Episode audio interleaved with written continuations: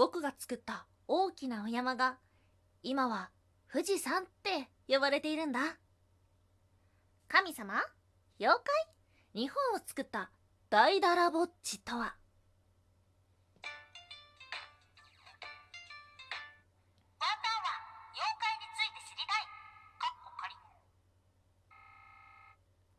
はい空飛ぶワンタンですワンタンは妖怪について知りたいカッコ仮第2回目は大だらぼっち。なんとなく名前は知っているけどもちょっと違うなっていう風に思った方はですねおそらくデイダラぼっちの名前で覚えていらっしゃるのではないでしょうか。はいデイダラぼっち実は超有名人でしてあのジブリのもののけ姫に登場する獅子神様がデイダラぼっちなんです。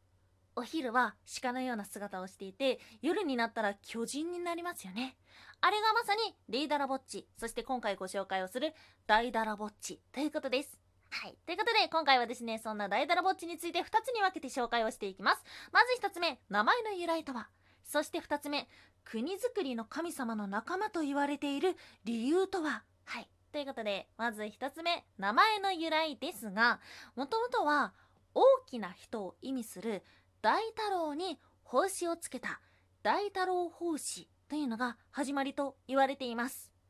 えー、皆さん一寸法師って聞いたことありますよね？有名な物語。あれの反対の意味というとなんとなくイメージがつきやすいのではないでしょうか？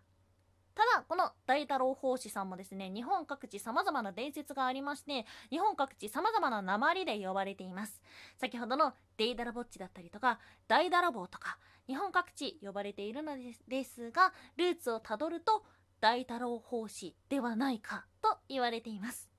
そして2つ目国づくりの神様の仲間と言われている理由ということですがはい、そもそもですねこの大だらぼっちさん何をしている人かというと日本を作った人。はい。もう少し、えー、細かく説明をすると日本にある山や湖を作ったのが大だらぼっちということです。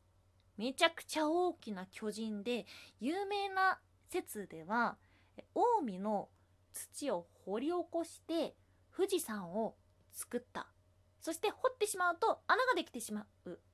はいその穴がですね琵琶湖になったということです。はい。他にも日本中の山には大だらぼっちの伝説が数多く残っています。そしてちょっと可愛いなっていうふうに思ったエピソードなんですがそのね大だらぼっちさん、えー、こう一生懸命お山を作って富士山できたーっていうふうに思った後にですねその富士山につまずいてしまい、えー、そしてですね手をついてしまいそして出来上がったのが静岡県浜松市にある浜名湖 ちょっとお茶目な一面も持っている大だらぼっち日本各地にある大だと書かれる地名には大だらぼっちの伝説があるというふうにもちょっと見ていたらあったので皆さんの周りにももしかしたら大だらぼっち伝説があるかもしれません。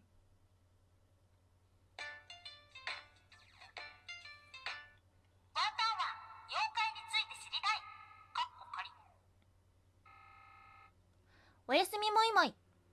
趣味は散歩。10キロは行けます。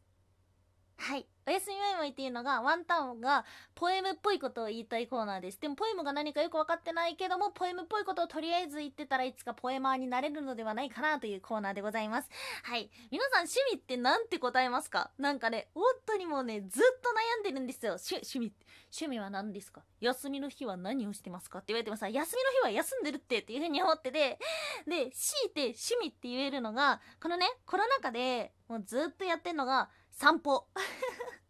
で普通のなんかちょっと河原を歩いてとかなんか一息分今日は散歩してとかそういうレベルじゃないんですよ。うーんとねまあ東京であーどれぐらいかな。でも10キロぐらいは全然歩けてやっぱ楽しいなっていうふうに思ったのが東京タワーからスカイツリーまで歩くのはちょっと楽しかったです。なんか日本のうーんとえっとねそれはあの虎ノ門ヒルズ行ったりとか汐留行ったり新橋東京とかそういうねなんか知ってはいるけども実際その周りを歩いたことないような場所とか東京の中心をあえて歩くっていうのがですね楽しくてワンタンさんはすごく散歩が大好きなんです。でもあのね、まあ、季節もあって今までだいたい夜5時スタートぐらいから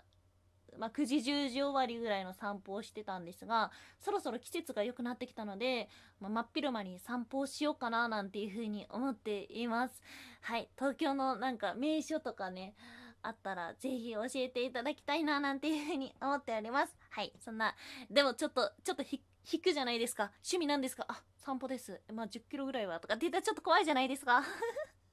だからうんちょっと人に言える趣味も欲しいななんていう風に思っているワンタンです。はい。ということで今日もお聴きいただきましてありがとうございました。